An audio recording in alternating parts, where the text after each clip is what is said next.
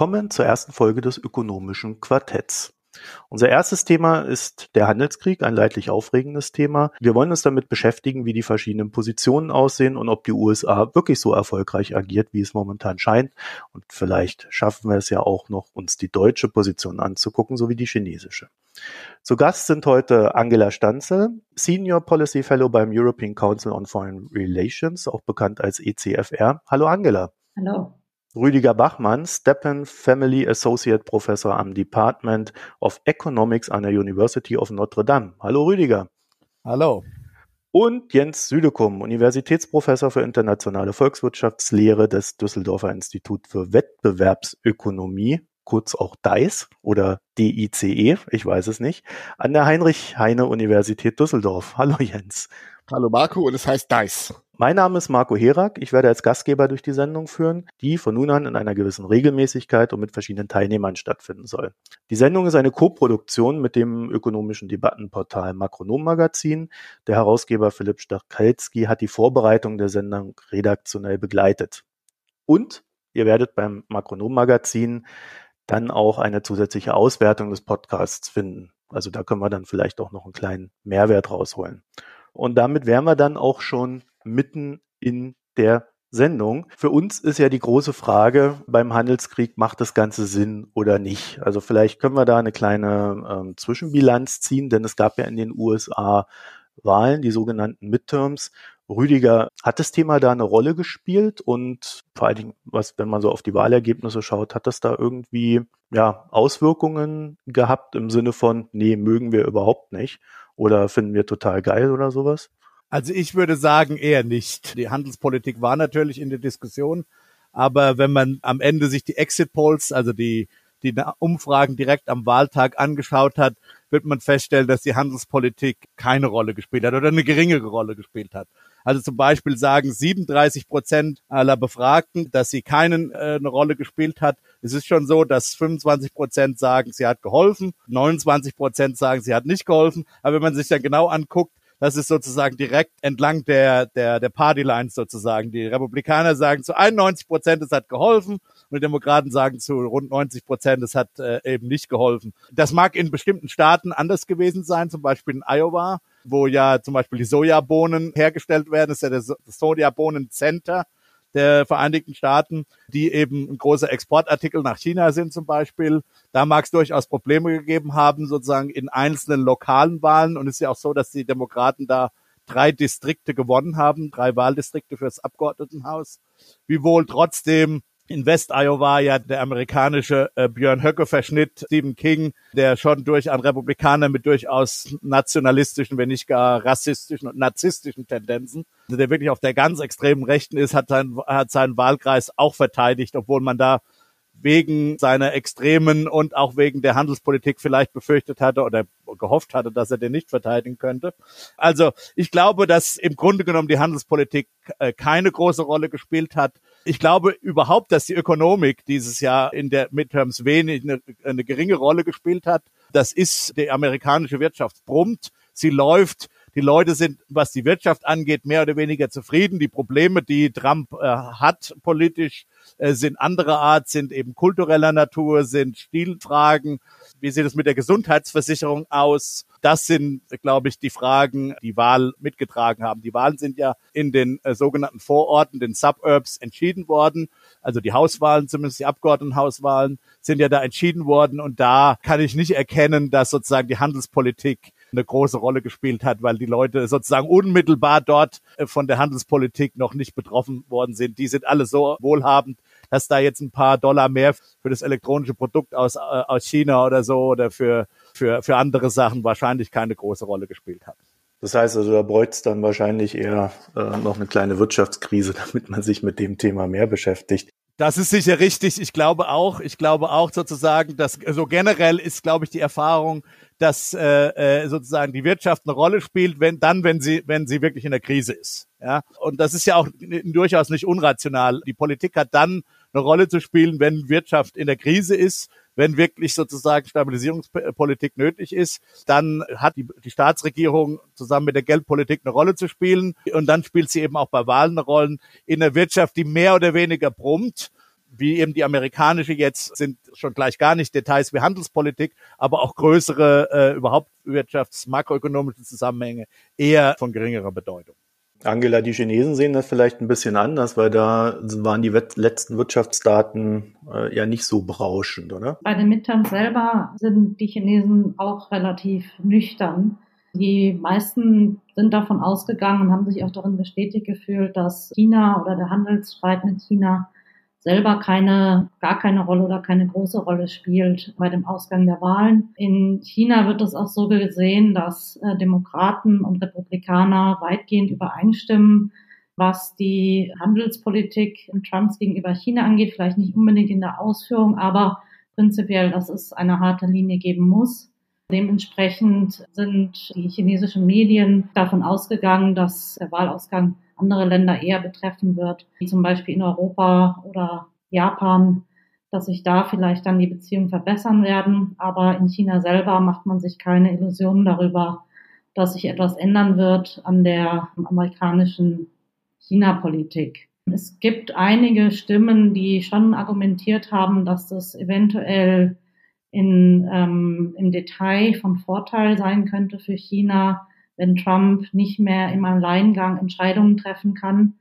Und das beinhaltet dann ja auch seine China-Politik. Aber auch bei diesen Stimmen gibt es übergreifend eigentlich die ein, einstimmige Meinung, dass die USA insgesamt weiterhin eine härtere Position gegenüber China verfolgen werden, härter als in der Vergangenheit. Und das schließt natürlich den Handelsstreit auch mit ein. Ja, also ich glaube sogar, dass es vielleicht sogar schlimmer werden könnte für China, weil eben innenpolitisch Trump nicht mehr viel machen kann. Das, er hat jetzt ein geteiltes Parlament. Das heißt, er braucht die Demokraten. Da müsste er, wenn er was machen will, Kompromisse schließen. Das ist unklar, ob er das wirklich kann, obwohl er ja gerne der große Dealmaker sein will. Ob die Demokraten da mitspielen, das, das sind große Fragezeichen. Wo er aber nach wie vor eben im Prinzip eine Alleinmachtstellung hat, sozusagen, ist die Außenpolitik. Das heißt, es könnte sogar eher schlimmer werden, dass er sich eben darauf konzentrieren wird und da weiterhin seine Kapriolen schlägt. Also das äh, halte ich für zumindestens für zumindest möglich. Ja, das ist, denke ich, ganz interessant, weil in den chinesischen Medien versucht wird, immer dieses Eskalationspotenzial herunterzureden. Es gab ja mit Beginn des Handelskriegs schon die Anweisung von oben, dass chinesische Medien nicht über den Handelskrieg zu berichten hatten und nur ganz streng den offiziellen Statements, die in den staatlichen Medien vorgegeben wurden, zu befolgen hatten. Und in denen wurde die Handelskooperation lange weiterhin als Win-Win-Gelegenheit für beide Staaten beschrieben. Und diese Haltung wurde dann aber von der chinesischen Öffentlichkeit immer mehr kritisiert, weil natürlich man dann schon auch in China mitbekommt, was passiert. Das heißt, es wird jetzt zwar mehr berichtet, aber von der offiziellen Linie wird immer noch versucht, diese negative Auswirkung für China herunterzuspielen. Und jetzt nach den Midterms setzt sich quasi dieses Schema weiter fort, wo viele Medien argumentieren, dass am Ende des Tages es darauf ankommt, ob Trump denkt, dass ihn der Handelskrieg bei den Wahlen 2020 nutzen wird. Und da denken die meisten oder argumentieren zumindest nach äh, in die Öffentlichkeit, dass es sehr wahrscheinlich ist, dass Trump seine harte Linie ändern wird, da für die US-Wirtschaft ein verlangsamtes Wachstum absehbar ist und weiter unter den von Trump vorgegebenen Zielen ist. Das heißt, ein langwieriger Handelsstreit mit China würde dem Wachstum noch mehr schaden. Und so wie gesagt, argumentieren dann die chinesischen Medien in der Öffentlichkeit, dass es zu einem Ende kommen wird in den nächsten zwei Jahren. Jens, wie sieht's denn da aus? Hat der Handelsstreit schon konkrete Auswirkungen auf die USA, Europa und China? Oder ist das tatsächlich etwas, was wir jetzt erst in der Zukunft sehen werden. Ja, das Interessante in der Wirtschaft ist ja, dass nicht immer nur eine Sache separat passiert, sondern typischerweise passieren ganz viele Sachen gleichzeitig. Und genau mit dem Problem haben wir es hier auch zu tun. Trump macht das eigentlich auch sehr geschickt. Auf der einen Seite hat er den Handelsstreit, vor allem mit China, natürlich sozusagen pro forma ja auch äh, mit den Nachbarn Kanada und Mexiko und auch äh, mit Europa, da kommen wir vielleicht später drauf. Aber der Hauptgegner ist China und da findet auch der hauptsächliche Handelskrieg statt. Aber er macht ja noch mehr. Parallel zum Handelskrieg macht er ein ganz klassisches, fast schon keynesianisch anmutendes Deficit Spending oder bisschen, was man auch von Reagan noch als Reaganomics bezeichnet hat. Er hat ja die riesige Steuerreform äh, umgesetzt oder Steuersenkung, die Körperschaftssteuersenkung zum Beispiel von 35 Prozent auf 21 Prozent und äh, hat dadurch ein riesiges Loch in den Bundeshaushalt der USA gerissen und fährt einfach eine wirklich expansive Fiskalpolitik. Das Budgetdefizit der USA ist jetzt projiziert auf ungefähr vier Prozent, ja, also weit schlimmer als das, was wir zum Beispiel in Europa im Fall Italien diskutieren. Und was wir erleben aus meiner Sicht ist, dass die negativen Auswirkungen des Handelskriegs momentan komplett zugekleistert werden von der expansiven Fiskalpolitik, die er fährt. Ja, also äh, die Wirtschaftsdaten, wenn man nur so schaut, sehen momentan wunderbar aus. Wachstum, die Projektion 2,5 Prozent, deutlich mehr als die Eurozone. Die Arbeitslosenquote 3,7 Prozent. Das ist also so niedrig wie äh, seit den 70er Jahren nicht mehr. Ja, aber das ist erkauft. Das ist erkauft durch diese expansive Fiskalpolitik, wo auch klar ist, dass das nicht ewig funktionieren wird. Nicht? Also die USA hat jetzt schon eine sehr hohe Gesamtverschuldung, so über 100 Prozent. Natürlich können sie das einfacher machen als Land mit einer autonomen Währung. Das heißt also, Staatsverschuldung ist da vielleicht nicht so ein großes Problem wie in der Eurozone. Aber über kurz oder lang wird natürlich diese expansive Fiskalpolitik und Verschuldungspolitik nicht durchzuhalten sein. Und wenn das mal zu Ende geht, die Frage ist natürlich, wann wird das zu Ende gehen? Und ist Trump vielleicht sogar ein so gewiefter Taktiker, dass irgendwie das Ende der expansiven Fiskalpolitik so lange herausgezögert werden kann, bis er selber vielleicht aus dem Amt scheidet, weil er dann nämlich nicht die negativen Effekte sozusagen mit seinem Namen assoziiert sehen muss. Aber wenn das kommt, und früher oder später kommt es, ob in zwei Jahren oder drei Jahren, das ist schwer zu sagen, aber irgendwann wird es kommen und dann werden auch die negativen Effekte des Handelsstreits in den USA sichtbar werden, vor allem der langfristig strukturellen Art, wo zum Beispiel eben Investitionsentscheidungen von Unternehmen getroffen werden, die sich gegen die USA entscheiden, die die USA verlassen. Da gab es ja schon einige Beispiele. Das wird alles kommen. Da bin ich mir ziemlich sicher. Momentan sehen wir eben diese negativen Effekte nicht, weil sie zugekleistert sind durch klassisches Deficit Spending.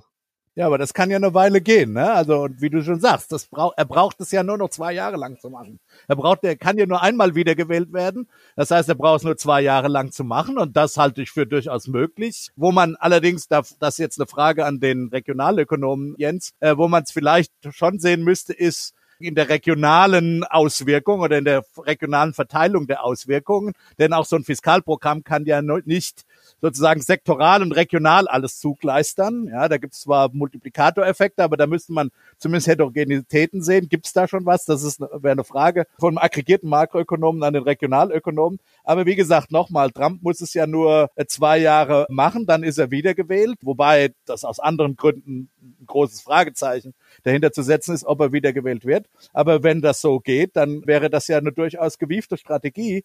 Und äh, vielleicht reicht es ja auch. Und dann kommt eben dazu, wer hat eigentlich den längeren Atem? Ja, hat äh, Amerika hier den längeren Atem oder China? Es, es würde ja reichen, wenn äh, er das so lange durchhält mit seiner expansiven Fiskalpolitik, bis eben einer nachgibt und äh, dann vielleicht tatsächlich bessere Deals in Anführungszeichen für die USA herauszuschlagen sind. Ja, also jetzt zunächst, was die regionalen Auswirkungen angeht, da liest man natürlich schon sehr viel.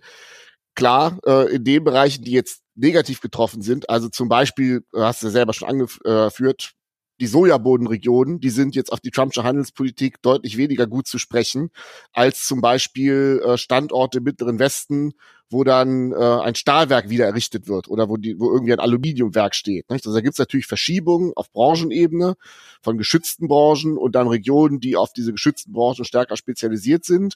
Da sind Zugewinne bei den klassischen Exportbranchen, die die USA hat. Also jetzt zum Beispiel die Sojabodenindustrie, die Regionen, die darauf spezialisiert sind, die leiden jetzt stärker, aber über alledem liegt natürlich sozusagen dieser Lifting All Boats Effekt der expansiven Fiskalpolitik. Und ja, ich glaube es auch. Also das ist politisch gesprochen würden wir, glaube ich, ganz großen Fehler machen in Europa, wenn wir einfach Trump als irgendwie narzisstischen Vollidioten einfach nur äh, sozusagen abstempeln, der irgendwie erratische Politik macht und der keinen langfristigen Plan hat. Ja, es sieht natürlich manchmal so aus und wird an den Medien auch manchmal so dargestellt. Das wird ihm, glaube ich, nicht gerecht. Ja, also er hat schon, glaube ich, einen ziemlich perfiden Plan, kann man auch sagen.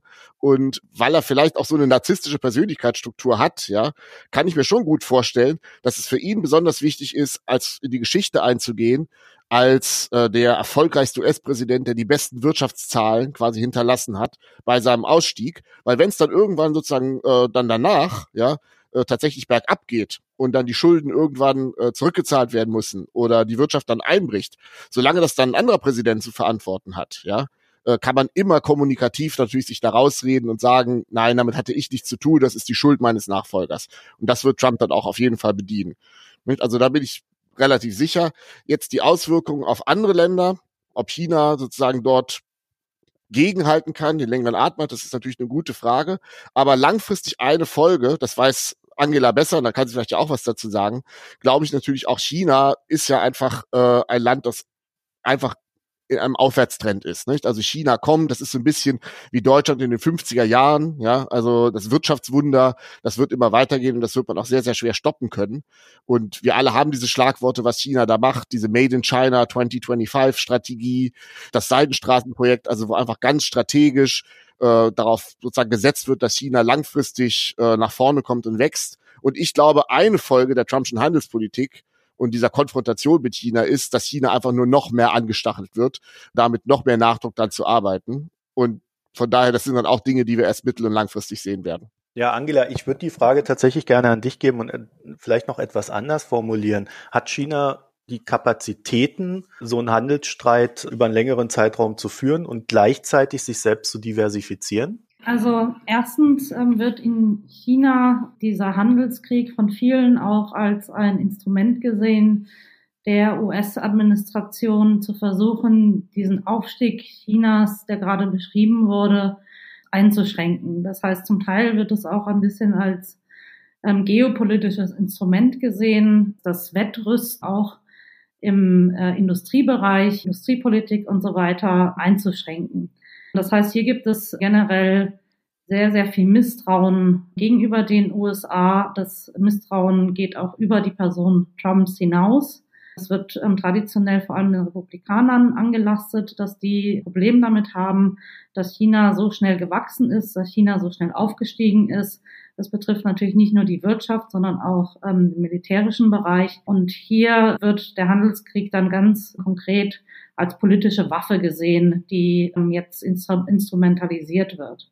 Ob China diese Kapazität hat, ist ein zweigeteiltes Bild, denke ich. Denn es stimmt, dass auf der einen Seite China kommt und China hat das, ähm, verkauft das auch sehr gut in seinem Narrativ mit ähm, der neuen Seidenstraßeninitiative und mit seiner Industriepolitik Made in China 2025, dass, dass es bis 2050 die USA überholt haben wird und damit natürlich auch alle anderen Länder und führend sein wird bei all diesen Themen. Andererseits begegnet China jetzt gerade auch sehr großen Herausforderungen, was all diese Themen angeht. Die Seidenstraßeninitiative begegnet zum Teil ähm, sehr großen Risiken, Rückschlägen und das ist auch bei anderen Themen der Fall. Und im Land selber ähm, steht China langfristig schon vor dem Dilemma, dass es entscheiden muss, inwieweit es sich tatsächlich entwickeln kann, wenn es nicht tiefgehend reformiert. Wir hören ja schon seit fünf Jahren, ungefähr seitdem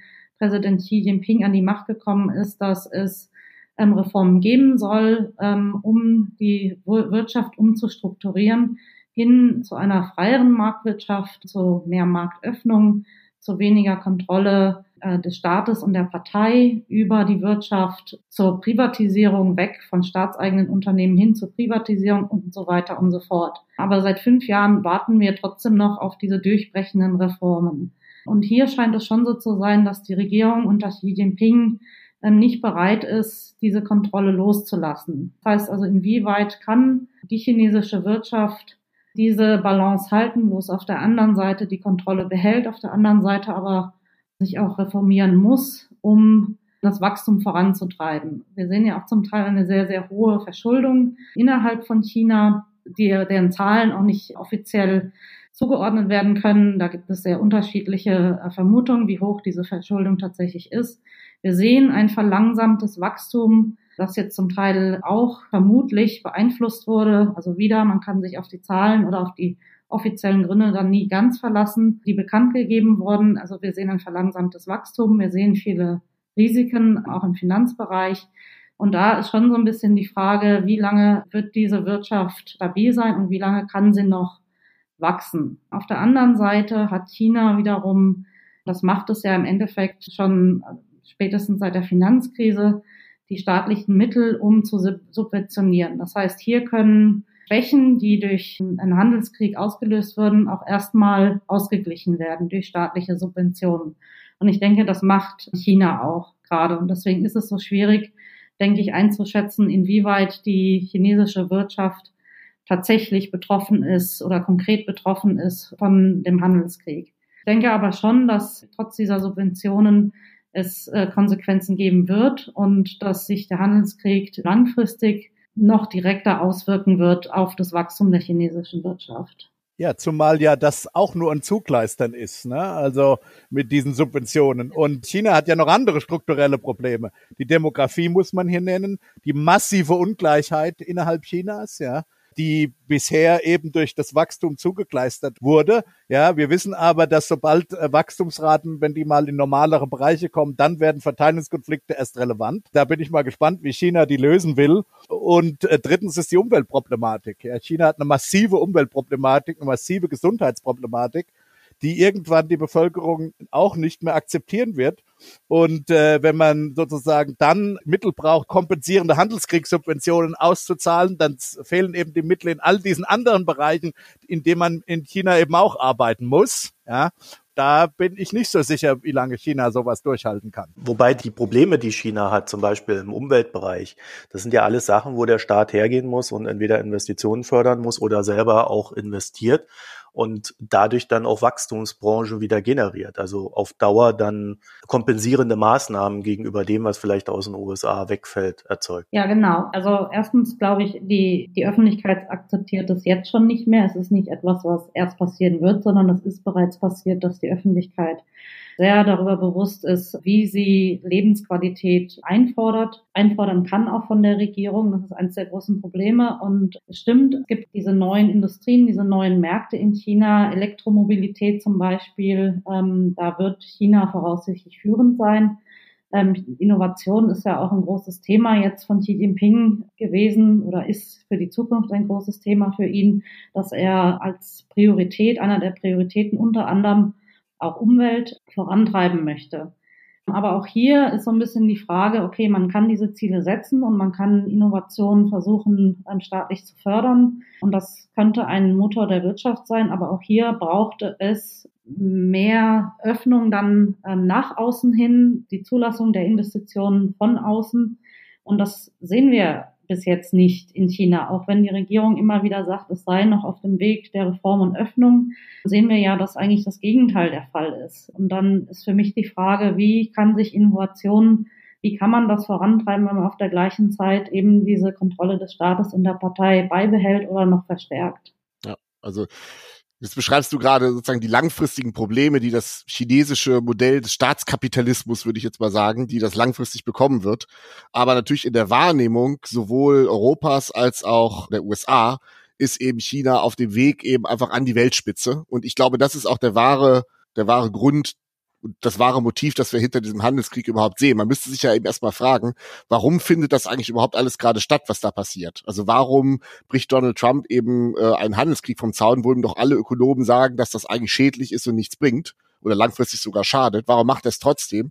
Und ich glaube, es ist tatsächlich so, wie Angela gerade gesagt hat, es geht äh, Donald Trump nach meinem Dafürhalten darum, ähm, Chinas Aufstieg so gut es geht zu behindern, zu verzögern und es geht da letztendlich um langfristigen, äh, einen langfristigen Kampf um Technologieführerschaft oder man könnte sogar sagen um Weltherrschaft, ökonomische Weltherrschaft. Das steht hinter das ist glaube ich das wahre Motiv dahinter. Denn äh, ansonsten ist es schwer zu verstehen. Ähm, man kann ja sagen, was sind überhaupt die Ziele? Also was will Trump erreichen? Welche Forderungen hat er gegenüber China, die er jetzt durchzusetzen versucht durch seine Handelspolitik? Da könnte einem ja einiges in äh, sozusagen so einfallen. Nicht? Also zum Beispiel dieses Thema äh, Schutz des geistigen Eigentums, ja, also dass China sehr viel ähm, Produkte einfach kopiert, die andere Leute sich ausgedacht haben. Ähm, dass, wenn man in China investieren will, dass das nur typischerweise geht in irgendeinem Joint Venture Modus, wo man dann auch die Technologie offenlegen muss und äh, das technologische Wissen nach China bringen muss. Und man könnte ja sagen, das Ziel der, der Trumpschen Handelspolitik besteht darin, äh, dass das alles sozusagen sich ändert. Ja, also dass China offener werden muss, dass es nicht mehr so viel geistiges Eigentum stiehlt und so weiter und so fort. Ja, aber wenn das das wahre Ziel wäre, dann gäbe es einen sehr viel besseren und eleganteren Weg, dieses Ziel zu erreichen, nämlich über die WTO. Ja, dafür ist die WTO gemacht. Das ist sozusagen das internationale Debattenforum.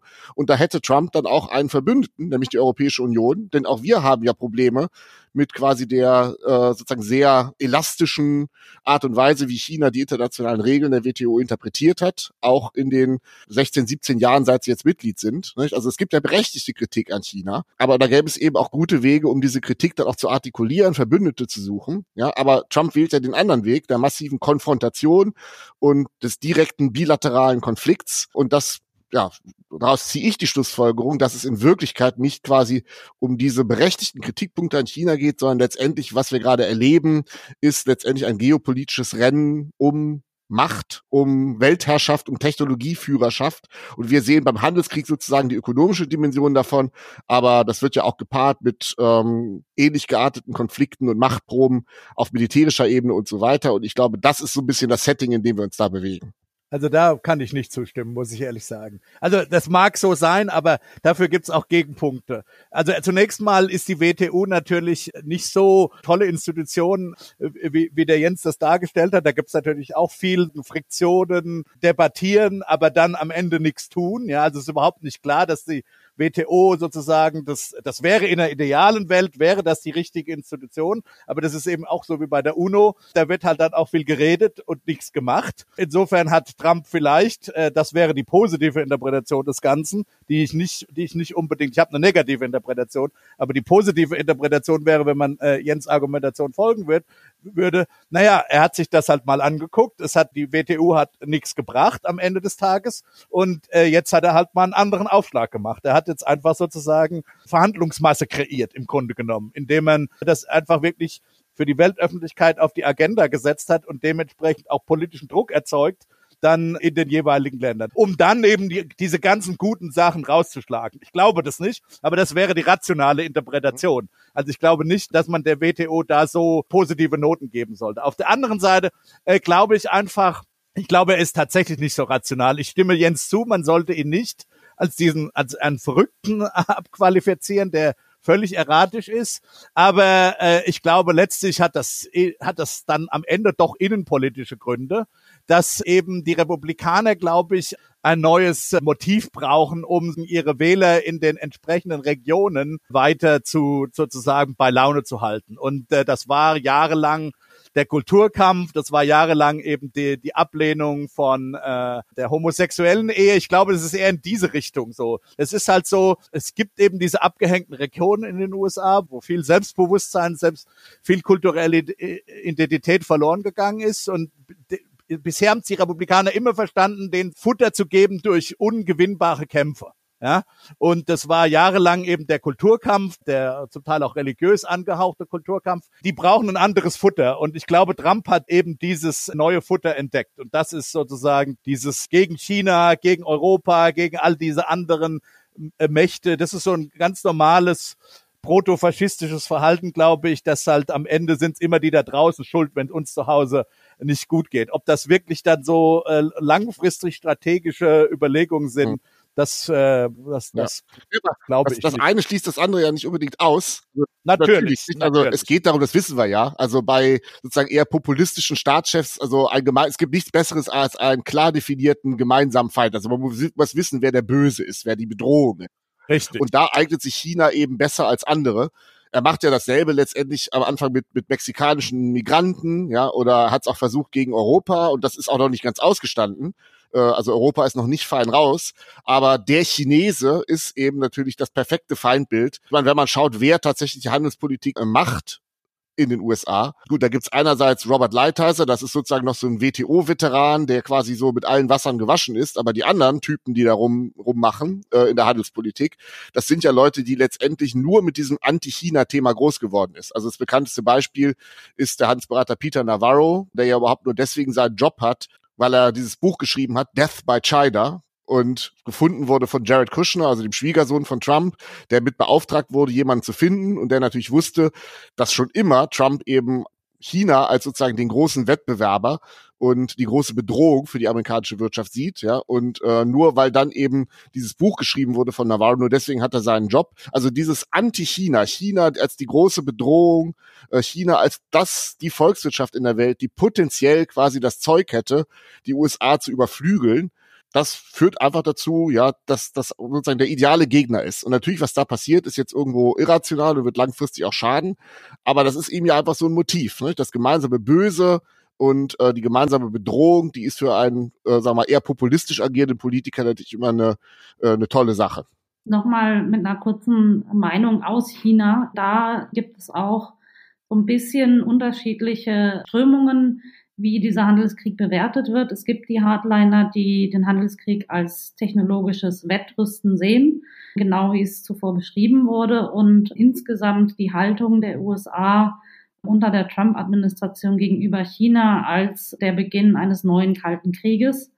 Und das sind dann auch die, dieselben Stimmen, die dafür plädieren, ähm, keinen Fingerbreit nachzugeben ähm, in den Verhandlungen mit den USA und ähm, der Administration im, in Washington gegenüber keine Zugeständnisse zu machen. Es gibt aber auch eine andere Denkrichtung, nämlich dass die USA sich insgesamt aus dem globalen ähm, System, auch dem Handelssystem zurückziehen, äh, die Verantwortung nicht mehr haben wollen und das wiederum eine Chance für China ist, ähm, hier eine größere Rolle zu spielen, so ein bisschen in das Vakuum reinzutreten. Und das sind auch die Stimmen, die argumentieren, dass China die WTO nutzt, um Trump zu versuchen, etwas entgegenzusetzen. Und aus ihrer Sicht sollte China die multilaterale Handelsordnung mit der WTO in ihrem Zentrum äh, versuchen zu schützen. Und das sind auch diejenigen, die argumentieren, man sollte um jeden Preis versuchen zu verhindern, dass es zu einer Eskalation kommt. Und das ist vielleicht auch so ein bisschen die Haltung, die im, am Ende, egal was die chinesische Regierung nach außen hin äh, manchmal sagt, aber die im Endeffekt noch vorherrschend in der Regierung. Denn ich glaube, auch China droht zwar immer dann mit den gleichen Gegenmaßnahmen gegenüber den USA, hat aber im Endeffekt noch nicht alle Mittel eingesetzt, die es vielleicht einsetzen könnte, um gegen den Handelskrieg oder auch gegen äh, ganz konkret ähm, amerikanische Firmen im Land vorzugehen. Und der Vizepräsident Liu He hatte das als Antwort auch mal ganz konkret am Tisch gelegt, als äh, die USA mit ihrer Wunschliste ankamen, was sie denn gerne von China hätten. Und er hat gesagt, 40 Prozent dieser Wünsche, das sind Themen, an denen China ohnehin bereits arbeitet. Also wieder das Thema Reform und Öffnung. 40 Prozent sind Themen, da bedarf es harter Verhandlungen. Und dann gibt es noch 20 Prozent, an denen China nicht rütteln wird. Hier wäre dann natürlich interessant zu wissen, was diese 20 Prozent sind. Darauf ist er nicht im Detail eingegangen, denn das hat ja dann natürlich auch bedeutet etwas für uns. Aber insgesamt gibt es schon auch eben verschiedene Meinungen in China, die unterschiedliche Vorstellungen davon haben, wie man diese Handelspolitik Trumps einzuschätzen hat und was dann auch für China dabei rausspringen könnte oder nicht. Ob es jetzt ein neuer kalter Krieg ist oder eine äh, Option für China, wie Xi Jinping das ja dann jetzt auch immer in Davos immer wieder verkauft, ähm, sich als der neue Verteidiger des Multilateralismus ähm, zu profilieren. Das heißt aber auch, dass es in China durchaus ein Bewusstsein dafür gibt, dass nicht alles, was Trump da fordert oder die USA als Regierung, völliger Bullshit ist, sondern dass es da tatsächlich Dinge gibt, die tatsächlich gegenüber den Handelspartnern ungerecht sind. Ja, genau. Und das ist, da sieht China auch wieder so ein bisschen die Gefahr, denn für China bedeutet das, dass das ja schon Themen sind, die es nicht nur von den USA hört und gehört hat, ähm, sondern auch von anderen Ländern wie Japan oder auch bei uns natürlich in Europa, wo ähm, es äh, um die chinesische Industriepolitik geht, um Marktöffnung, um Reziprozität etc. etc da sieht China so ein bisschen die Gefahr, dass sich hier eine Koalition des Westens sozusagen gegen China und auch gegen den chinesischen technologischen Aufstieg äh, bilden kann oder es schon gebildet hat.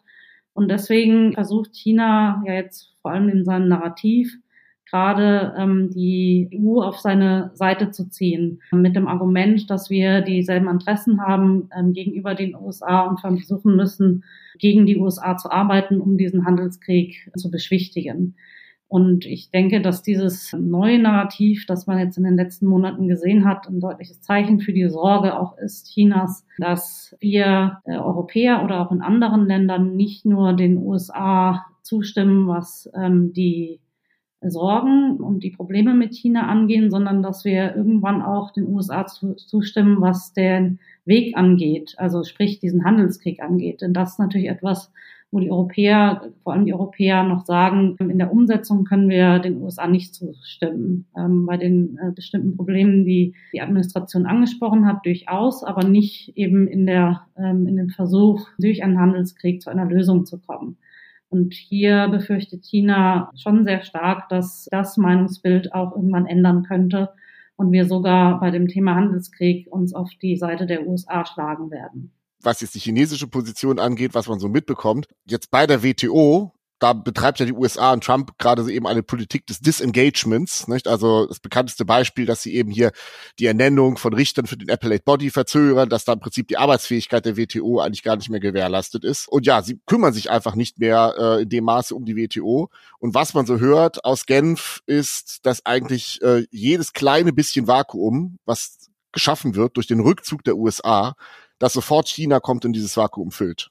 Ja, also einfach was die Machtverhältnisse und den Einfluss innerhalb der WTO angeht.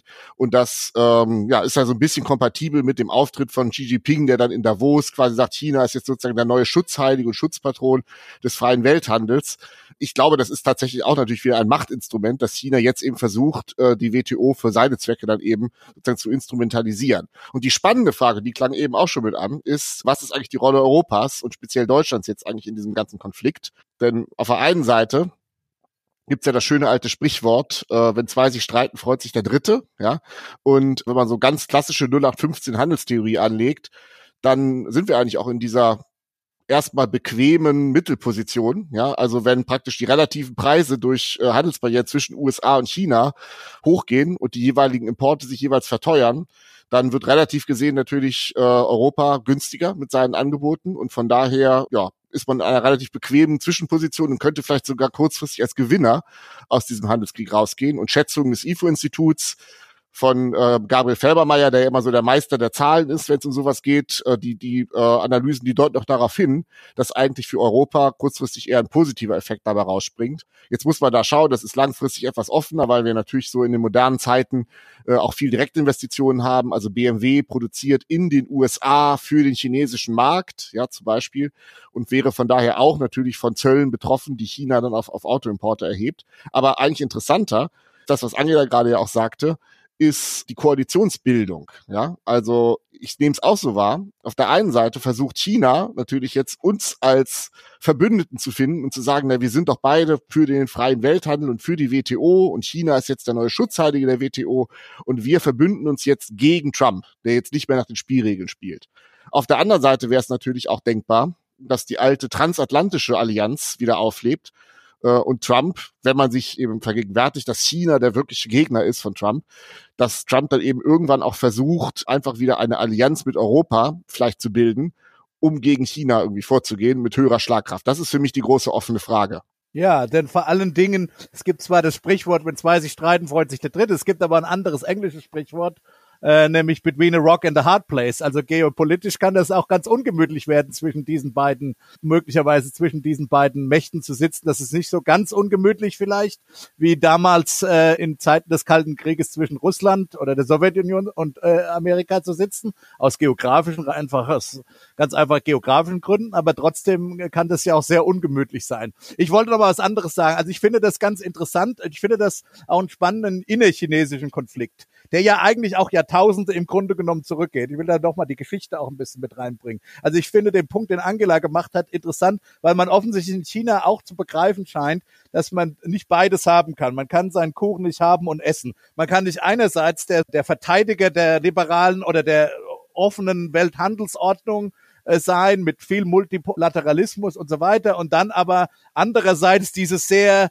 dieses sich nach innen immer noch abschließende Imperium sein zu wollen. Das hat eigentlich nie funktioniert. Imperien, die sozusagen wirklich Imperien bleiben wollten in der Geschichte, mussten offen sein gegenüber der Peripherie. Ja, es gab also diese, diese Hegemonie-Peripherie-Strategie, die ist eigentlich konstituierend für alle mehr oder weniger erfolgreichen Imperien das das Römische Reich war, ob das die USA waren, ob das das englische Weltreich war und, und das ist eben das Interessante, China ja selber war ja mal eine Zeit lang ein offenes Imperium und genau das, wenn ich mich richtig erinnere an meinen Geschichtsunterricht, das waren auch die Zeiten, wo China dann tatsächlich erfolgreich war. Aber diese Diskussion, wie offen China äh, sein soll als Imperium und äh, oder wie geschlossen und nach innen gewandt, das ist eigentlich eine uralte chinesische Diskussion, die tausende von Jahren zurückreicht im Grunde genommen, ein uraltes kulturelles Phänomen. Und interessant, dass sich das sozusagen in den neuen Debatten äh, auch innerchinesisch anscheinend widerspiegelt. Wenn man aber, glaube ich, tatsächlich ernst, äh, ehrlich in die Geschichte zurückkommt, zurückschaut, wird man auch da feststellen, dass China eigentlich besser gefahren ist, als es ein offenes und handelsorientiertes Imperium war und nicht so ein abgeschlossenes wie zum Schluss dann das Manchu-Imperium.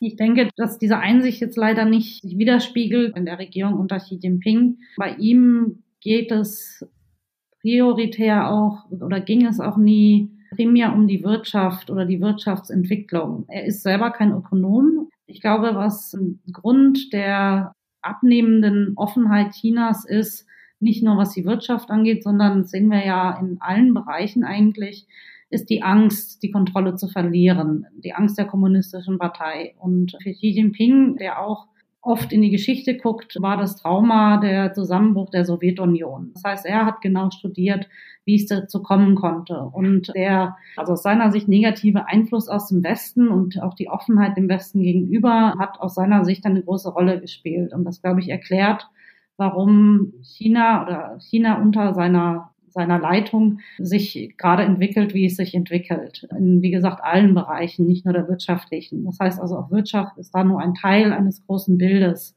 Und das ist, glaube ich, so ein bisschen das Problem. Und dass das ein Dilemma jetzt schon ist und auch sein wird, hatte ich ja schon angesprochen. Also ähm, gibt, es gibt natürlich viele Politiker oder Experten in China, die sich ähm, selber fragen, wie lange das gut gehen kann, diesen Spagat zu gehen zwischen dieser zunehmenden staatlichen Kontrolle und aber gleichzeitiger Versuch, die Wirtschaft zu transformieren ohne äh, tatsächliche Öffnung. Also das nur ganz kurz dazu. Ähm, zu dem Thema der freut sich der Dritte. Ich denke auch, dass die EU insgesamt erstmal kurzfristig profitiert, profitiert hat von dem Handelskrieg, denn China hat der Europäern und auch Deutschland vor allem jetzt ähm, im wirtschaftlichen Bereich Zugeständnisse gemacht, die es sich vorher geweigert hat zu machen. Dazu gehört der Joint Venture Zwang in China. Das wurde ja BMW jetzt zugestanden. Dazu gehören Beschränkungen, was Zugang zum Internet angeht und so weiter und so fort. Auf dem letzten EU-China-Gipfel im Sommer kam es das erste Mal seit zwei, drei Jahren wieder zu einem, überhaupt zu einem gemeinsamen Kommuniqué, zu einem gemeinsamen Statement, auf das sich beide Seiten einigen konnte. Auch da ähm, hatte sich China in den letzten Jahren Jahren sehr, sehr quergestellt. Das heißt also, jetzt sehen wir plötzlich eine viel größere Bereitschaft Chinas, auf die Forderungen oder auch auf die Sorgen der Europäer einzugehen. Und das hängt natürlich mit dieser Angst zusammen, dass man an zwei Fronten konfrontiert wird. Und das möchte man vermeiden. Aber ich sehe das genauso, wie auch Jens vorher gesagt hatte, dass langfristig, dass äh, man, mal sehen muss, inwieweit ähm, die EU dann tatsächlich profitieren wird davon. Denn es kann ja auch sein, dass Trump irgendwann darauf aufmerksam wird, dass die EU, dass es der EU weiterhin wirtschaftlich gut geht, dass Deutschland weiterhin Exportweltmeister bleibt. Und dann könnte das auch ähm, zurückschlagen. Das heißt also, es könnte dann auch genau ins Gegenteil gehen. Und ich denke, Trump könnte dann auch noch versuchen, umso mehr die Europäer oder auch vor allem die Deutschen zu bestrafen, je besser es ihnen gehen wird. Was interessant ist, ist eigentlich, dass und das ist dann wiederum das gegenteilige Szenario, diese Idee einer Allianz zwischen den USA und EU. Es ist in der Tat so, dass wir Europäer, glaube ich, noch nie so nah an der US-Linie waren wie jetzt, was äh, die Probleme mit China angehen. Wir waren in der Vergangenheit immer sehr, sehr offen, was ähm, äh, Auslandsinvestitionen generell angeht und äh, auch gerade den chinesischen Investitionen gegenüber. Und das ist jetzt ein Thema, das sich sehr geändert hat innerhalb der EU. Die EU hat ähm, auch vor zwei Jahren abgelehnt, in China den Marktwirtschaftsstatus zu geben, wo wir auch jetzt mit den USA gleichziehen. Und im Endeffekt geht es schon nur darum, dass die US-Administration das auch erkennt und anerkennt. Und sollte das passieren, dann denke ich, könnte es auch gut sein, dass es tatsächlich dann ähm, auf China zurückschlagen wird und ähm, sich da diese Allianz dann anbahnt, ähm, die China so befürchtet. Äh, ihr habt jetzt sehr, sehr langfristig gesprochen, wie das chinesische Modell dieser Staatswirtschaft oder Staatskapitalismus, dass das irgendwann in Probleme geraten wird und dass irgendwann eine Offenheit notwendig ist. Aber ich glaube, da reden wir schon noch über andere Zeitdimensionen. Wir sprachen ja vorhin bei Trump, ja, also schafft es jetzt noch zwei oder drei Jahre, die negativen Folgen zuzukleistern mit Deficit Spending. Ich glaube jetzt bei diesem Problem China, da wird es doch wesentlich länger dauern, nach meiner Einschätzung, bis wir tatsächlich quasi an die Grenzen dieses Modells kommen. Denn momentan, also die Wahrnehmung in Deutschland ist ja zumindest, dass China wirklich ein nicht zu stoppender Titan einfach in der Weltwirtschaft ist. Und gerade eben so diese Frage äh, der strategischen Investitionen. Nicht? Also wenn man so spricht und wenn man schaut, das ist ja einfach wirklich hier so die Befürchtung, dass China letztendlich zentral geplant, strategisch im Rahmen auch dieses Seidenstraßenprojekts letztendlich in Europa aufkauft, was nicht nied- und nagelfest ist und dass Europa im Prinzip aufpassen muss, da nicht die Kontrolle zu verlieren über sozusagen strategische Infrastruktur, über sensible Bereiche. Ich meine, eins der besten Beispiele war hier dieser Roboterhersteller KUKA, ja, dass man irgendwie sieht, äh, China will da aufrüsten, will eigentlich eine der technologischen Weltmächte werden und äh, will sich hier sozusagen die Rosinen rausziehen. Wir kommen aber nicht rein nach China, ja, also dieses Thema Reziprozität, ähm, dass da eben jetzt aber auch in Deutschland jetzt selbst bei sehr marktwirtschaftlich eingestellten Politikern und Ökonomen einfach sich die, die Einsicht durchgesetzt hat. Hier, da kommt äh, wirklich so eine Art Titan und wir müssen da aufpassen. Wir müssen da sozusagen schauen, dass wir nicht die Kontrolle verlieren. Denn China ist ja trotz allem sehr, sehr strategisch, auch was die Gewährung von Marktzugangsbedingungen angeht. Nicht? Also da wird sehr genau geschaut nach meiner Einschätzung, wo brauchen wir quasi noch ausländisches Kapital und Knowledge, was schaffen wir noch nicht selber. Da werden jetzt sozusagen die Bedingungen gelockert. Nicht? Also Pharmazie zum Beispiel, jetzt ähm, Arzneimittel, da ist man noch nicht so weit, dass man das selber herstellen kann. Dann wird man wird eben quasi auch deutschen Pharmakonzernen gestattet, ohne Joint Venture in China zu investieren. Aber nicht, das ist wie so eine Art Generalplan und wir gesagt, naja, bis da und dahin, dann können wir es aber selber und dann ist der Marktzugang hier wieder wieder äh, passé. Nicht? Und das hat mit freiem Welthandel und mit den Regeln der WTO und aber auch dem Verständnis von, von Marktwirtschaft, wie es typischerweise in Europa und eigentlich auch in den USA gepflegt wurde, sehr, sehr wenig zu tun. Ja? Und von daher glaube ich auch langfristig, wenn vielleicht Trump mal weg ist, dass langfristig sich eben tatsächlich auch da wieder so eine transatlantische Allianz bilden kann zwischen USA und Europa gegen einfach diesen, gegen China, ja, und vielleicht ja mit einem Bundeskanzler Friedrich Merz, der ja auch noch nebenbei Vorsitzender der Atlantikbrücke ist und ja erklärter Transatlantiker.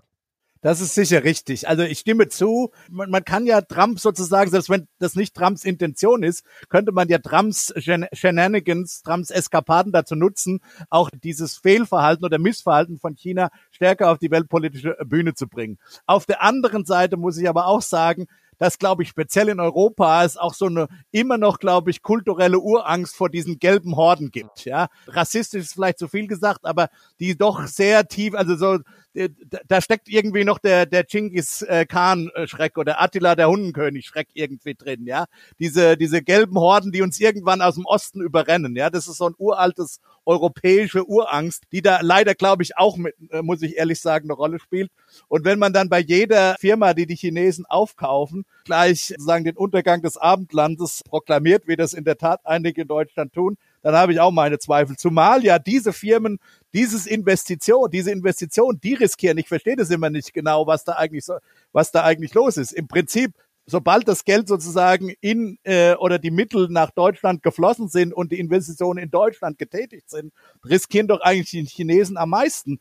Denn wenn da irgendwas ist, könnten wir ja locker zurückschlagen. Wir könnten die ja zum Beispiel enteignen, wenn wir wollten, ja, in Deutschland. Also wir sitzen ja, die Gerichtsbarkeit ist ja dann in Deutschland und so weiter. Also es ist ja nicht so, dass wir keine machtpolitischen Mittel hätten, damit auch umzugehen. Das heißt, die Chinesen riskieren ja was, wenn sie ihre Mittel in eine Ökonomie stecken, in denen sie zum Beispiel keine Gerichtsbarkeit, keine machtpolitischen oder nur geringeren machtpolitischen Einfluss haben als zu Hause. Also man muss auch die andere Seite sehen, finde mhm. ich. Ja, ich meine, müssen wir eben glaube ich, das, das kann man in dem Allgemeinheitsgrad, glaube ich, nicht wirklich äh, sagen. Ja, da muss man wirklich von Fall zu Fall schauen, wie strategisch interessant. Also wo haben wir tatsächlich jetzt quasi schützenswerte Assets oder vielleicht ähm, ja technologisches Wissen, was wir nicht so ohne weiteres preisgeben wollen und ab wo, nicht, ab, ab welchen, ab welcher Eingreifschwelle, ja, ist quasi dieses technologische Wissen abrufbar, einfach für chinesische Miteigentümer. Da reichen ja, da muss man ja nicht einen Konzern komplett übernehmen, da reicht ja im Prinzip auch nur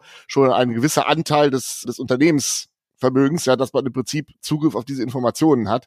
Und das kann ich schon verstehen, dass man sagt, na, im Prinzip, wir sind ja eigentlich, das ist ja auch sozusagen das Mantra für offene Kapitalmärkte und freie Marktwirtschaft und so weiter, ja. Von daher wäre es ja auch im Prinzip kein Problem, wenn China investiert in Europa, nicht? aber es ist ja im Prinzip eine Einbahnstraße. Nicht? Also wenn man schaut, wie ist die Zugangsbedingung in China, da ist Deutschland sogar noch relativ gut aufgestellt, denn als es losging, und China begann sich zu öffnen und über Joint Ventures Zugangsbedingungen quasi geschaffen hat, da hat USA abgewunken und hat gesagt, nee, daran sind wir nicht interessiert, während deutsche Firmen eigentlich von Stunde Null an so ein bisschen da eben eine Rolle gespielt haben. Deswegen ist Deutschland eigentlich auch stärker investiert in China, als zum Beispiel die USA ist. Aber trotzdem ist es immer noch dieses Missverhältnis. Nicht? Also die Chinesen kaufen hier den Hafen Duisburg, den Hafen Piraeus, kaufen Energienetze, Extremfall Te Telekommunikationsnetze, wo so ein bisschen die Befürchtung ist, dass die dann vielleicht sogar im Extremfall Zugriff haben auf die Inhalte der Gespräche, die über diese Telekommunikationsnetze dann sagen, stattfinden. Und das will man natürlich nicht, wenn zeitgleich man quasi gesagt bekommt, nach China kommt ihr aber nicht rein.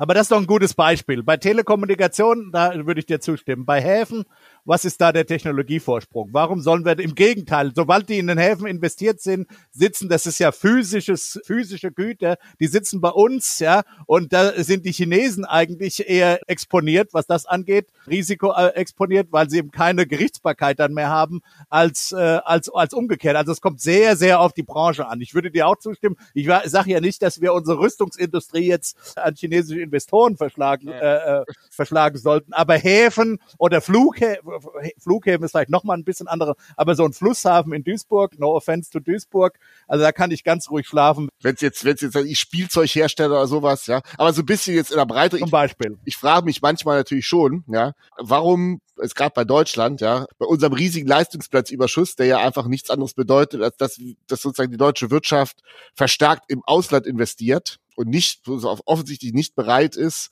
äh, im Inland zu investieren, warum braucht es eigentlich quasi Chinesen, um in Deutschland tatsächlich die erste Batteriezellenproduktion äh, zu machen in Erfurt? Ja, also warum muss jetzt ein chinesischer Konzern kommen und in diesem Zukunftsbereich jetzt diese riesen Investitionen tätigen? Warum schafft es die deutsche Wirtschaft eigentlich nicht in diesem Bereich selber in Deutschland oder in Europa zu investieren und zeitgleich den riesigen Leistungsbilanzüberschuss aufzubauen? Aber das nur nebenbei das ist ja vielleicht ein ganz guter Ansatz, mal zu fragen, warum wir Deutschland äh, in diesem ganzen Bereich als so konfrontativ gerade diskutieren.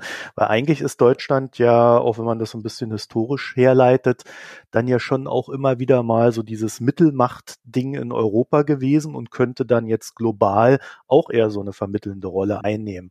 Gerade ja auch, weil es Investments in China hat, so wie auch in den USA und gleichzeitig natürlich auch nicht gerade der risikoreichste Staat in der Gemengelage ist.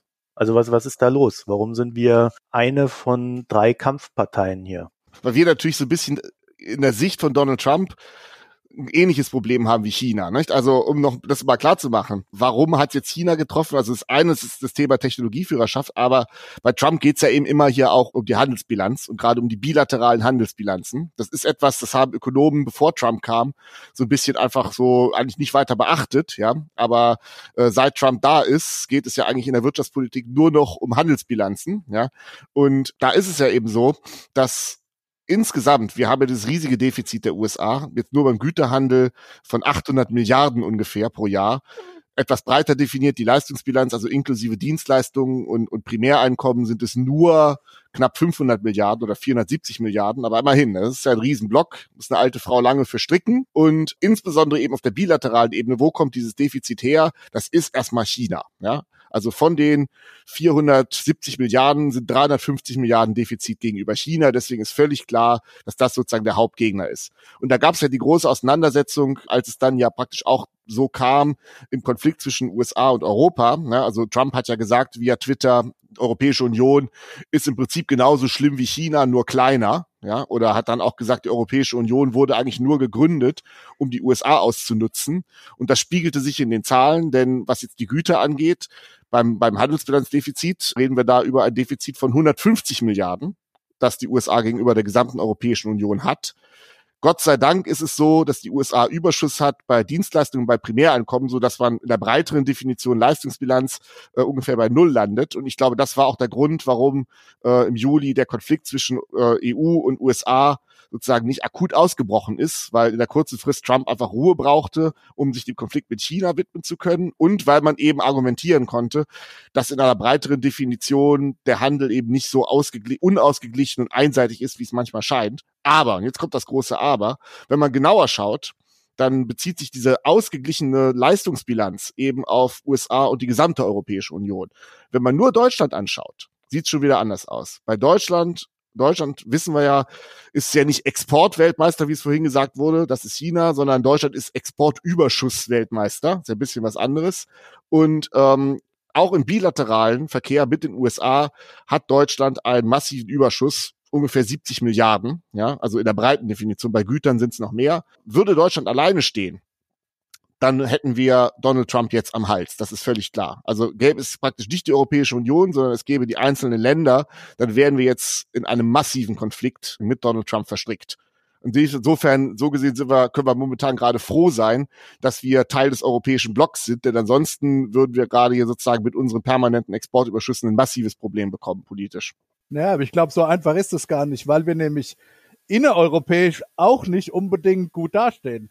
Das ist ja das alte Problem der Handelsbilanzen mit dem europäischen Süden, Lateineuropa, wie manche äh, Ökonomen äh, äh, die etwas abfällig nennen. Da hat ja Deutschland durchaus auch seine Probleme und steht da nicht unbedingt gut da. Denn der europäische Süden eben nimmt uns wahr als jemand, der massiv das Inflationsziel immer wieder unterboten hat und eine klassische Beggar Thy Neighbor Politik äh, betrieben hat vor der, vor der äh, Krise.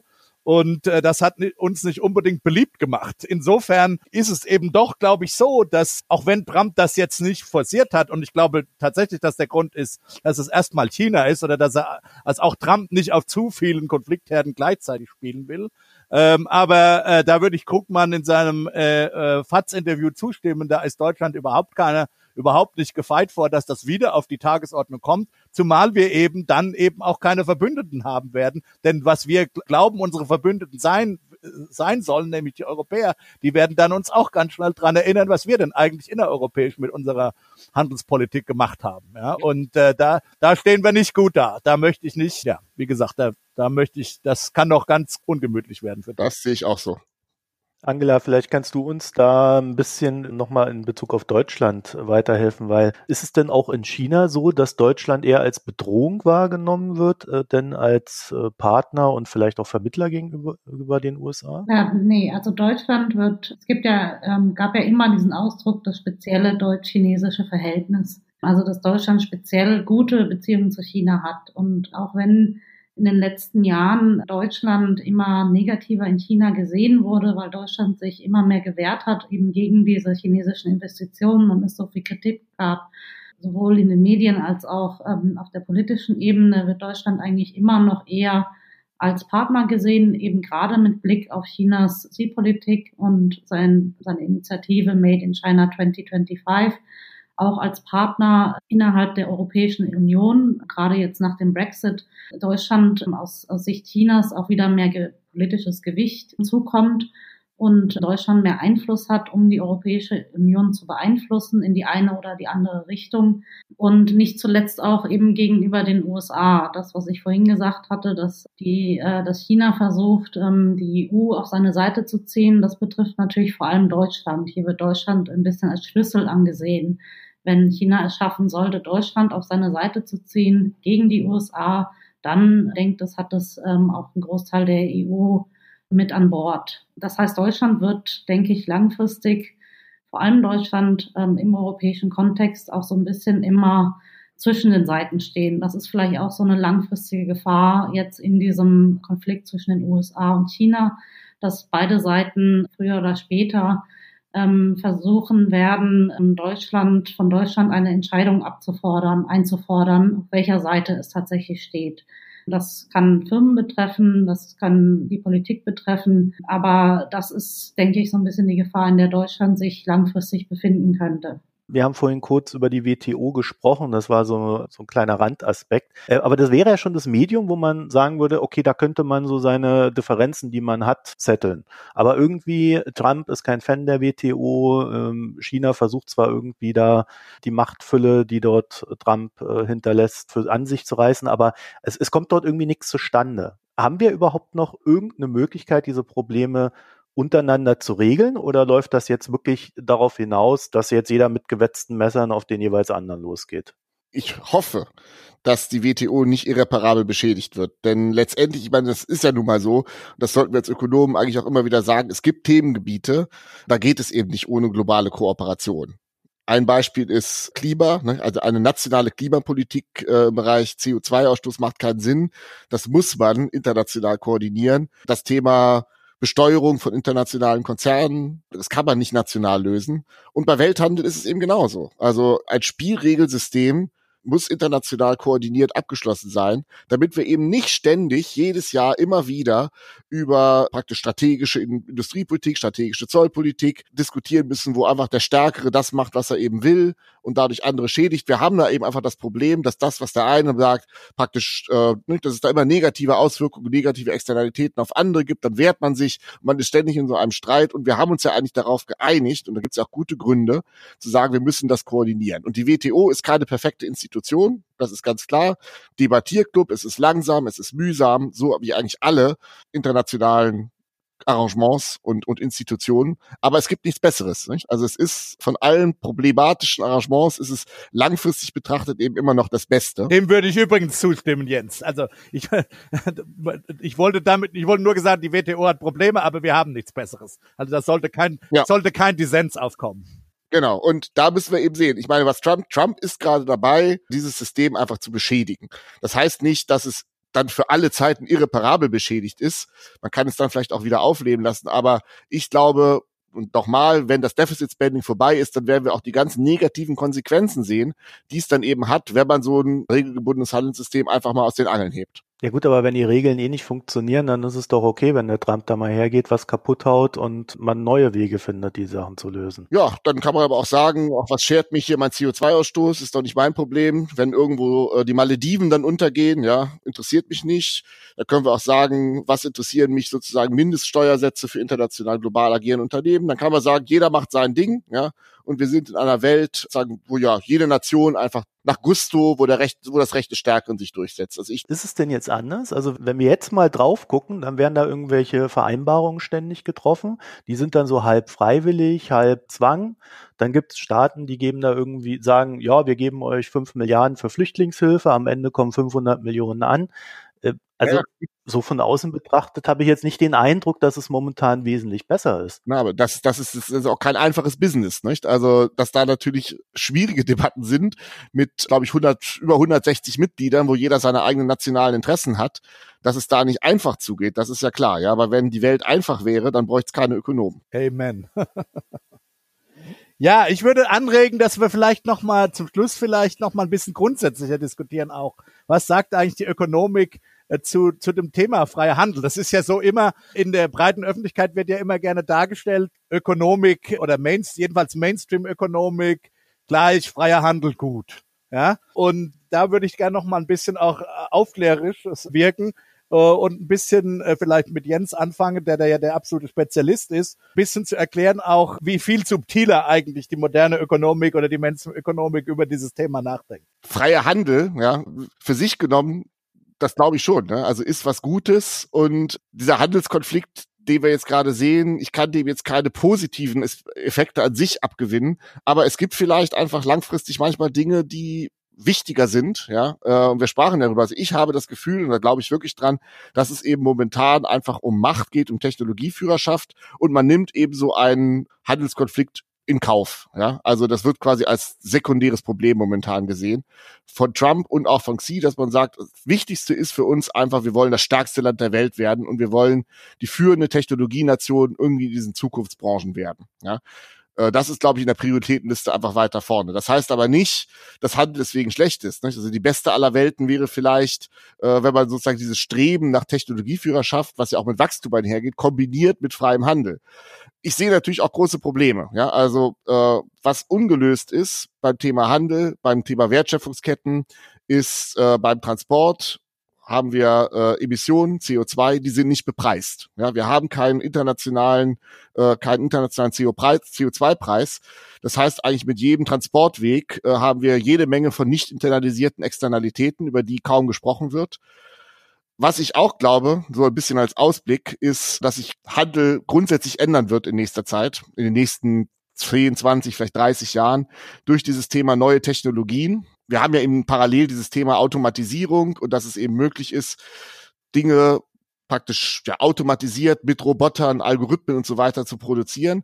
Und ich glaube, das wird vor allem ein Problem werden für die sogenannten Niedriglohnländer. Ne? Also gar nicht mal für China, das ist ja mittlerweile schon Schwellenstaat, aber für Länder wie Bangladesch oder Vietnam, ja, deren Wettbewerbsvorteil ja momentan darin besteht, mitspielen zu können wegen der geringen Lohnkosten. Aber wenn geringe Lohnkosten nicht mehr so das Thema sind bei automatisierter Produktion, dann verlieren gerade diese Länder letztendlich die Entwicklungschance, die China gehabt hat, ja, oder müssen sich mit noch geringeren Löhnen letztendlich langfristig äh, zufrieden geben. Ne? Also das heißt, das sind so eigentlich die Themen, wo ich glaube, dass Außenhandel und Globalisierung, momentan ist es sozusagen das Top-Thema, äh, vielleicht in fünf bis zehn Jahren gar nicht mehr so stark auf der Agenda ist, wie es heute der Fall ist. Ja, aber ich, ich möchte noch mal grundsätzlich, also vielleicht sollte man mal erklären, warum Ökonomen eigentlich grundsätzlich davon ausgehen, dass Handel gut ist. Und dann aber auch anhand der dieses sozusagen dieses Urmodells dann eben klar zu machen, was es äh, denn Probleme, äh, was es denn für Probleme mit, mit diesem Theorem im Grunde genommen geben kann. Freier Handel sagt ja nichts anderes zunächst mal. Der Handel zwischen Deutschland und einem anderen Land oder zwischen zwei Ländern ist ja erstmal mal modelliert, macht der Urerfahrung des Tausches im Grunde genommen. Ja, jemand hat ein Gut A, jemand hat ein Gut B, die treffen sich und freiwillig tauschen die ein Gut A und B aus. Das würden sie offensichtlich nicht tun, solange es eben freiwillig erfolgt, wenn sie sich nicht beide einig wären, dass der eine, der das Gut A hat, lieber das Gut B hätte und so weiter. Und dann kann man das noch erweitern über die Produktionstheorie. Das ist eben die klassische ricardianische Handelstheorie, dass die Portugiesen relativ bestimmte Dinge äh, besser tun können, eben den Wein, den berühmten Wein, den portugiesischen und die Engländer Tuch und dann haben beide etwas, was sie nur zum Teil wollen und dann tauscht man eben alles wunderbar. Aber wie gesagt, das ist jetzt sozusagen die Vorstellung im Grunde genommen. Das ist die Urerzählung, warum freier Handel eben äh, gut ist. Aber wie gesagt, wenn man sich dann diese Geschichte, und darum geht's mir eigentlich, genauer anguckt, und das haben wir schon alles angefasst. Aber ich denke, es ist vielleicht nochmal ganz gut, das auch an dieser Geschichte auch zu diskutieren. In dieser Geschichte stecken Annahmen drin, die möglicherweise verletzt sein können in, in, in, in der konkreten Realität. Der eine ist eben, dass es sich hier, dass es sich hier keine Externalitäten gibt, dass der Tausch eben so erfolgt, dass andere nicht beeinflusst werden, zum Beispiel durch Transportkosten und so weiter. Das ist das Erste. Der andere, andere wichtige Punkt, den wir auch schon also angedeutet haben, aber der eben auch wichtig ist, dass sich diese Tausche sozusagen freiwillig und ohne Macht erfolgen ohne Marktmacht erfolgen können. Und immer dann, wenn wir, wenn diese Dinge eben nicht gewährleistet sind, Marktmacht vorhanden ist, Externalitäten vorhanden sind, kann es eben der Fall sein, tatsächlich aus rein ökonomischen Effizienzgründen, dass man da schon ein Fragezeichen dahinter setzen muss. Und dann kommt eben als zweites hinzu, dass eben Handel äh, möglicherweise äh, äh, äh, Heterogenitäten erzeugt, Ungleichheiten erzeugt, ja, die selbst wenn die effizient sind im rein öko engen ökonomischen Definition, eben gesellschaftliche Ver Verwerfungen vollzieht. Die Ökonomik plädiert ja auch immer, wenn sie dann Modelle mit Heterogenitäten hinschreibt für freien Handel, unter der Voraussetzung, dass eben die, die verlieren in diesem freien Handelsprozess, entsprechend kompensiert werden aus dem dann größer gewordenen Kuchen. Und da stellt sich die Frage, findet das denn immer statt? Wie gut sind wir denn eigentlich und gu wie gut können wir sein? Ja, es gibt vielleicht Gründe, warum wir gar nicht so gut sein können, diese Verlierer des Handels dann auch zu entschädigen. Und das sind eigentlich die, die Fragen, die, die, die oder die, die Punkte, die Ökonomen, wenn sie schon für freien Handel sind, viel häufiger in die öffentliche Diskussion mit einbringen müssen. Ja, da bin ich natürlich, da bin ich jetzt wirklich bei dir, Rüdiger. Da habe ich ja in auch immer viel zu geschrieben, zu genau dieser Problematik. Handel, freier Handel ist keine Pareto-Verbesserung. Ja, also ich denke, bei den Zuhörern sind ja jetzt nicht nur Ökonomen dabei, also kein Fachchinesisch, ja. Äh, durch Handel gewinnt nicht jeder. Ja, es ist so, dass potenziell jeder gewinnen könnte, aber das passiert nicht automatisch. Das passiert nur in dem Moment, also man kann es vielleicht vereinfacht so sagen, dass Handel Gewinner und Verlierer erzeugt und die Gewinner gewinnen mehr als die Verlierer verlieren. Das heißt, die notwendige Vorbedingung ist, dass bei Handel und der Liberalisierung dann immer den Gewinnern ein Stück weit abgenommen wird und die Verlierer mindestens entschädigt werden ja, und mitgenommen werden. Und ähm, ich denke, das ist in Deutschland besser praktiziert worden und besser umgesetzt worden als in den USA. Also die Verlierer in den USA in den 80er, 90er Jahren, in der großen ersten Welle der Globalisierung oder der modernen Welle der Globalisierung, wurden letztendlich sich selber überlassen. Ja, also in dem Moment, wo eben bestimmte Branchen den Bach runtergegangen sind, die Beschäftigten die ihre Jobs verloren haben, die haben keine große Hilfe bekommen, keine Strukturanpassungsprogramme. Das Sozialsystem in den USA ist nicht besonders stark ausgebaut. Die wurden letztendlich ihrem Schicksal überlassen. Genau, aber ist nicht da auch der Grund für die China-Feindlichkeit, auf der Trump dann überhaupt diese Welle erst reiten konnte? Das ist auf jeden Fall so. Also ich glaube, diese Dinge, die Fehler, die da gemacht wurden, das sind auch Dinge, die überhaupt begründen, warum wir Trump am Ende bekommen haben, ja. Aber nochmal, wenn das so ist, das heißt aber nicht, dass man sich quasi gegen Handel ausspricht und gegen Globalisierung aber man braucht gestaltete Globalisierung. Man braucht äh, freier Handel ist im Prinzip gut aus genau den Gründen, die du gerade beschrieben hast. Ja, äh, letztendlich ist freier Handel nichts anderes als Arbeitsteilung. Ja, eben genau aufgrund dieser Mechanismen, die du gerade beschrieben hast, Tausch A gegen Tausch B, äh, Gut A gegen Gut B oder einfach auch neue Produktmöglichkeiten und Konsummöglichkeiten. Ja, ist doch was Tolles, dass wir heute Sushi essen können, ja, oder äh, Südfrüchte, die man in Deutschland gar nicht produzieren könnte und so weiter und so fort. Aber es sind praktisch immer Nebenwirkungen mit dabei dabei. Und die muss man bedenken. Das haben eben viele Länder nicht gemacht. Man muss Globalisierung immer gestalten. Man muss Freihandelspolitik kombinieren mit entsprechend gut ausgestalteter Sozialpolitik, Arbeitsmarktpolitik, mit einem international gültigen CO2-Preis, damit man eben nicht die Externalitäten hat beim Transport. Das sind sozusagen notwendige Bedingungen. Und ich glaube, das versteht man heute besser als noch vor zehn Jahren. Vor zehn Jahren war das Dogma naiv. Da hieß einfach, ja, freier Handel ist gut. Äh, das hat Ludwig Erhard schon gesagt, Ende der Durchsage. Und ich glaube, da haben wir heute ein etwas differenzierteres Bild, dass Freihandel schon was Gutes ist, aber nur, wenn es kombiniert ist mit einer entsprechend gut ausgestalteten Wirtschaftspolitik drumherum. Aber da möchte ich trotzdem nochmal einhaken. Ich möchte noch eine grundsätzliche Frage stellen. Was, was ich mich frage, ist es tatsächlich so, dass wir immer kompensieren können? Das mag in Deutschland mal besser gelungen sein als in den USA und ich stimme auch zu, dass man das so wie, obwohl es auch in den USA sogenannte Trade Assistance Programme ja gibt. Also es ist nicht ganz so, dass die USA gar nichts haben. Äh, Minimal. Minimal, aber äh, das gibt schon. Ähm, die Frage ist, ist das in Deutschland auch immer so gut gelaufen? Ist ja nicht so, dass wir in Deutschland zum Beispiel keinen Rechtspopulismus hätten. Muss man jetzt fragen, ob das was mit Handel zu tun hat. Ja, aber trotzdem, die Frage ist, ist es offensichtlich, dass, dass man die möglichen Ungleichheiten, die durch Handel entstehen, immer kompensieren kann. Und für mich umgekehrt die Frage stellt, ist es so, denn diese Kompensationsmaßnahmen bedeuten ja möglicherweise auch Verzerrungen, die müssen ja auch finanziert werden durch Steuern zum Beispiel.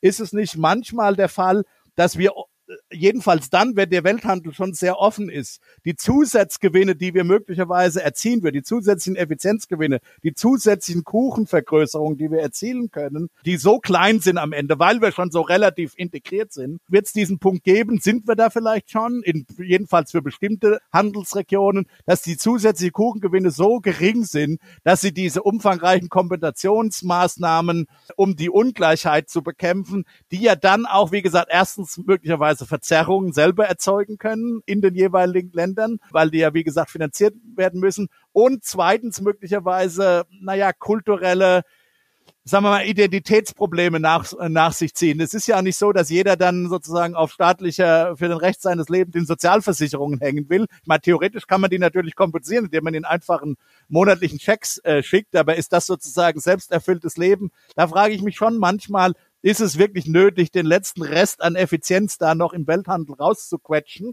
Ja, äh, in, jedenfalls in manchen Fällen, äh, wenn man dann diese große Ungleichheitskompensation machen muss und möglicherweise auch manchen Menschen äh, ihre, ihre Würde nimmt. Ja, ich glaube, eine allgemeine Antwort gibt's darauf nicht. Also jetzt, wir können jetzt hier über Theorie reden.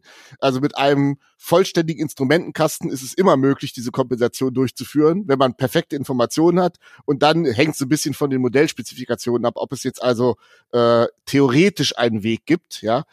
Jetzt für die Praxis gesprochen, gebe ich dir mit vielem Recht, was du gerade gesagt hast, ja. Und in der praktischen Wirtschaftspolitik gibt es eben jetzt Dinge, die stehen eben so einer Verliererkompensationspolitik entgegen, ja. Und äh, das ist aus meiner Sicht eben vor allem die Möglichkeit für die Globalisierungsgewinner, sich eben dem zu entziehen. Ja, also die Idee ist ja, die Gewinner gewinnen und müssen aber einen Teil wieder abgeben. Das passiert aber nicht, wenn die Gewinner zum Beispiel internationale Konzerne sind, die ihre Steuern dann eben auf die Osterinseln verschieben.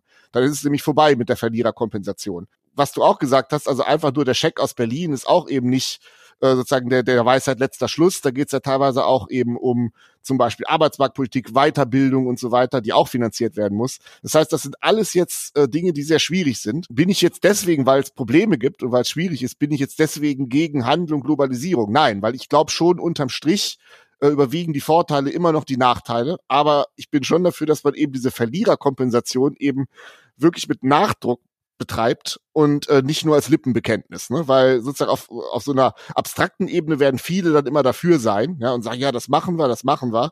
Aber dieselben Leute, die das sagen, wenn es dann sozusagen ans Eingemachte geht und wenn es dann darum geht, ja, jetzt erhöhen wir aber mal den Spitzensteuersatz, um diese Verliererkompensation dann ernst zu machen, dann kommt, nee, das können wir nicht machen, das ist wirtschaftsschädlich und so weiter. Also man hat da eben oft so ein bisschen so ein Problem mit Bekenntnis und Umsetzung. Ne? Aber unterm Strich würde ich sagen, ist es trotzdem jetzt kein grundsätzliches Argument gegen Außenhandel. Und nochmal, und das ist auch so mein letztes Statement, ich glaube nicht, dass wir in den nächsten 10, 20 Jahren ein noch mehr an Globalisierung sehen werden. Ich glaube, wir werden äh, jetzt so ein bisschen in Rückwärtsgang vielleicht sogar einlegen, durch diese Mechanismen, die ich vorhin beschrieben habe, durch so eine Art Reshoring, durch neue Technologien, die es einfach nicht mehr nötig machen, dass man irgendwo am anderen Ende der Welt irgendwelche Produkte produziert, weil es da billiger ist, sondern man kann die Produkte künftig auch vermehrt zu Hause produzieren, aber eben nicht mit Menschen, sondern mit Robotern. Wo geht's hin? Also, wird sich das in Bälde auflösen lassen, das Problem? Oder sehen wir jetzt tatsächlich äh, so eine Art Kulturkampf, in dem ja, Kultur- und Handelskampf, in dem die Welt äh, neu aufgeteilt wird. Ich habe das vorhin schon mal kurz ähm, angesprochen. Ich denke, dass jetzt für uns in Europa, in Deutschland langfristig die Frage ist, in welcher Weise wir von beiden Seiten gedrängt werden in eine bestimmte Richtung. Und wir müssen uns schon damit beschäftigen, ob wir uns für eine oder die andere Seite entscheiden müssen oder nicht, ob wir eine Wahl treffen müssen ähm, zwischen China und den USA. Und vorhin wurde schon mal auch ganz kurz angesprochen im Kontext von neuen Technologien, dass wir zum Teil auch hinterher sind und zum Teil dann auch gezwungen sind, eine Wahl zu treffen. Ähm, 5G-Netzwerk ist ein große, großes Thema jetzt in, in Deutschland oder in Europa wo wir keine eigenen Kapazitäten haben, wo es im Moment noch heißt, dass wir das aus China bekommen sollen von einer Firma, Huawei, die ähm, Verbindungen zur chinesischen Armee hat. Ähm, aus diesem Grund hat Australien gerade das 5G-Netzwerk von Huawei abgelehnt. Und das sind Diskussionen, die wir vielleicht zukünftig führen müssten. Aber auch hier haben wir natürlich dann nur die andere Option, nämlich die USA. Das ist jetzt nur ein Beispiel, aber ich denke, das ist so ein bisschen das, womit wir uns in Zukunft beschäftigen müssen und Diskussionen, die wir in Zukunft führen müssen. Ja, ich würde sagen, würde Jens eigentlich sowohl kurzfristig als auch langfristig zustimmen. Der Handels, diese Handelskonflikte werden erstmal bleiben, solange der Trumpismus bleibt oder der Trump bleibt. Wie lange das sein wird, das wissen wir nicht. Mindestens noch zwei Jahre. Aber es stimmt auch, das ist, wenn die Demokraten da sind, das wird stilistisch anders werden, sicher natürlich. Aber auch da wird, wird äh, sozusagen der geopolitische Konflikt, der größere geopolitische Konflikt zwischen China und den USA sicherlich nicht weg sein. Ich glaube auch, dass aber langfristig Handel genau aus den Automatisierungsgründen, die Jens genannt wird, vielleicht dann wieder ein bisschen auf die, in den Hintergrund rückt, dieses Thema. Das, da reden wir tatsächlich, glaube ich, eher in, in Dekaden als in den nächsten paar Jahren. Ja, wenn ich genau wüsste, wenn man genau in die Zukunft schauen könnte, dann, dann wären wir viel reicher, ja, als, als wir es tatsächlich sind. Wo geht's hin? Also ich glaube, kurzfristig ist Europa in einer bequemen Position und kann sich erstmal ein bisschen zurücklehnen und sich sozusagen diese Spielchen anschauen. Aber wir sollten das jetzt auch nicht verschlafen, glaube ich. Also ich glaube, die Botschaft, die ich glaube ich für, für, für Deutschland und Europa habe, ist, dass wir eben sehen müssen, dass wir auch, dass Europa eine hinreichend große Stärke sich bewahrt, um eben nicht in so einem internationalen Konflikt langfristig sozusagen zerrieben zu werden. Und da sind wir eben bei diesen Investitionen, von denen Angela auch gerade gesprochen hat, also dass Europa eben schauen muss, ja, dass sie jetzt diese Zeit auch nutzt, um bei diesen Zukunftstechnologien, um die es geht, eben auch mitzuspielen im Konzert der Großen. Ich hoffe, und das war ja die Frage, wie es weitergeht, ich hoffe, dass diese Botschaft jetzt quasi ankommt und nach den Europawahlen, wo es hoffentlich nicht zu schlimm wird, was das Wahlergebnis angeht, dass man dann die Zeit auch nutzt und tatsächlich eben diese Zukunftsinvestitionen auf europäischer Ebene und europäische Einigung generell vorantreibt und das dann hätte Trump vielleicht sogar was Gutes gehabt, wenn er quasi sozusagen diesen innereuropäischen Vereinigungsprozess äh, so ein bisschen angeschoben hätte. Ja, also reich an Spekulationen. Und damit würde ich sagen, sind wir ans Ende gekommen. Euch vielen Dank fürs Zuhören. Bis bald. Tschüss. Danke. Tschüss. Ja, tschüss.